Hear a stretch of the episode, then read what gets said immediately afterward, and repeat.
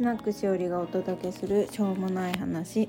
この番組はしょうもないはしょうもない話何の役にも立たない話をただ一人でやっていきます、えー、マニアックな方に届いたら嬉しいです。はい。というわけで今日は1月の10日です。この放送は明日の配信予定なので1日前なんですけどやっと、えー、私も通常に戻れた一日になりました、えー、今は1月の10日の午前中なんですけど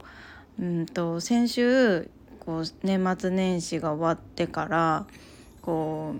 う子どもたちがじゅんぐりじゅんぐりに胃腸炎になってなんとなく落ち着かない日々ででやっと学校が始まったと思ったら一あのなって唯一なってなかったあの長男がやっぱり胃腸炎になっちゃって休んでで今日からやっと学校に行ったのでちょっとだけね今セリアに一番下の子と行ってきました。だけどやっぱりこうあれですね思うようにはいかずもうちょっと見たかったんですけどグズグズしちゃったりあとちょっと授乳と重なってしまったりして、まあ、今急遽家に帰ってきたところであります。で今日は何の話をしようかなって思ったんですけど何の役にも立たないんですが、あのー、私のちょっと第6巻の話をしようかなと思っています。えー、小さい頃にとても不思議な体験をしてからなんとなくうーんこう変だなって感じる場面があったんですけども半信半疑だったし自分がこうはっきりこう霊が見えるとかそういうのがなかったので誰にも信じてもらえないから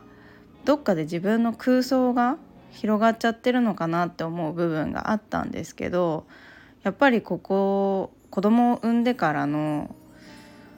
うん、感覚っていうのはちょっと鋭くなってやっぱり私は違うなっていう確信を得ることが多くなってきたのでなるべく最近はそういうのを信じてもらえなくても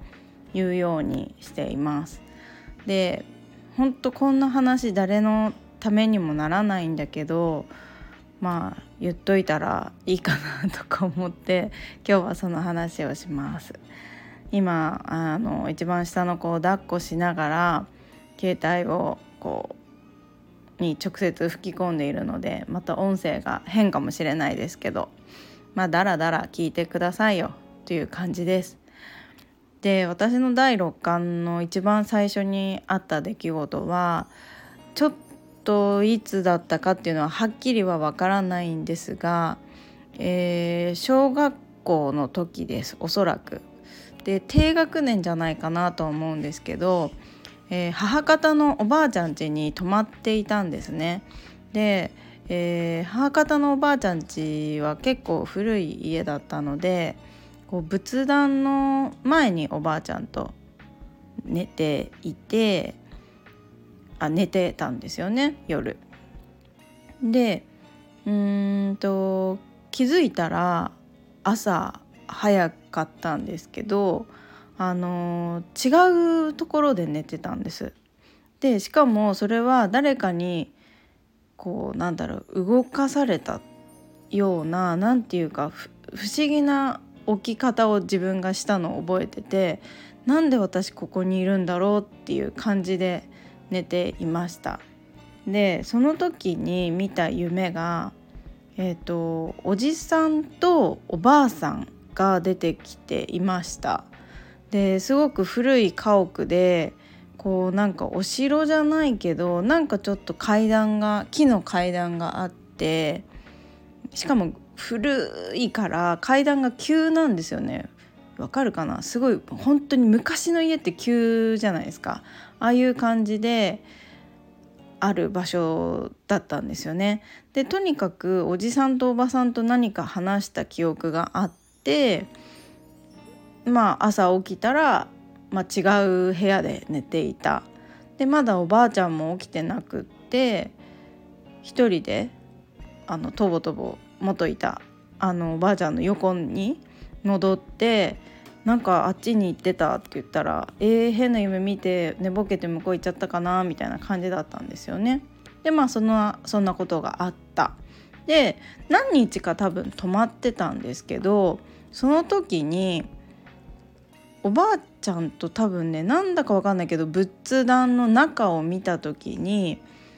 あのー、その夢で会ったおじさんとおばあさんがいたんですよ。でえこれ夢で会った人だって思ってでもこの時初めて仏壇のこう奥にあった写真を見たものですからあのえこの人たちえなんでだろうって思っておばあちゃんに「この人たち誰?」って聞いたらおじさんになおじさんはこれはあの死んじゃったあのおじいちゃんだよって言われたんですね。え私のおじいちゃんなんだこの人みたいな。でもう一人の人はこれはひいおばあちゃんおじいちゃんのお母さんだよって言われてあ夢に出てきたのは私のおじいちゃんとひいおばあちゃんだったんだって思ったんですよね。でまああの夢の中で何の話をしたかは全然覚えてないけれどちょっとおばあさんの方がややきつめな感じの物言いというか雰囲気っていうかすごい優しいっていう印象ではなかったんですよね。で後から聞いたらやっぱりまあ昔のねお姑さんだからまあちょっときつい人ではあったっていう話だったんですけどあやっぱりなという感じでした。でおじさんの方はすごい優しい感じだったんであのー、夢の中でね優しいなと思ったらやっぱり案の定そのおじさんは私のおじいちゃんにあたる人なんですけどあのやっぱり穏やかな人だったっていう話を聞いてあ夢の中に出てきたのはこの人たちだったんだっていう風にあに合点したっていう感じでした。だけどそんな話をしても「へえ気持ち悪い」とか 言われておばあちゃんなんかには終わっちゃってたんですけどなんとなく私はこの母方の先祖の人たちとどうもうんご縁があるのかなという感じがあります。そうですねあと本当にこうちょっと第私の第六感といえばうーんそうですねなんかちょっと声が降りてきたりとかこういう風にした方がいいよとかここは気をつけてねとかそういうのがなんとなく分かったりはします。であとおばさんが大好きなねおばさんが亡くなる時も会いに行ったんですよね。で多分私が行った時にはも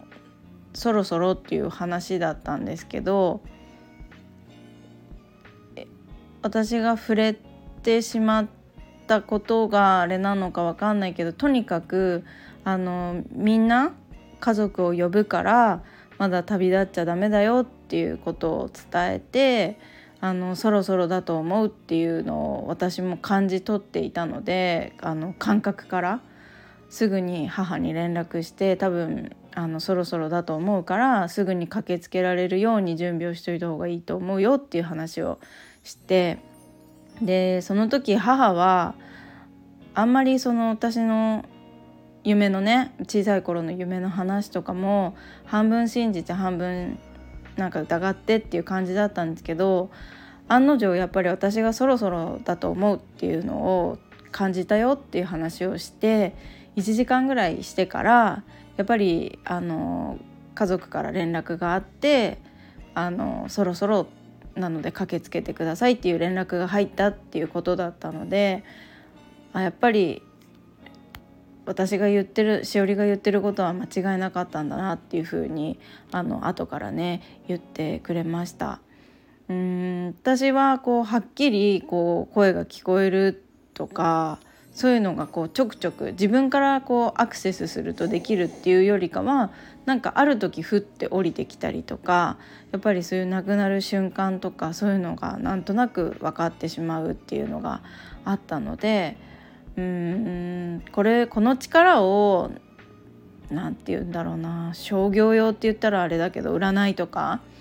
みたいには使えないんですけどどこかでなんかこう役に立ってくれたらいいなって思っているんですけど だから何っていう話なんですがまあそういう感じで私には第六感がありますという感じです。ねあんまりあごめんごめん。なんか信じてもらえないからね。ちょっときついんです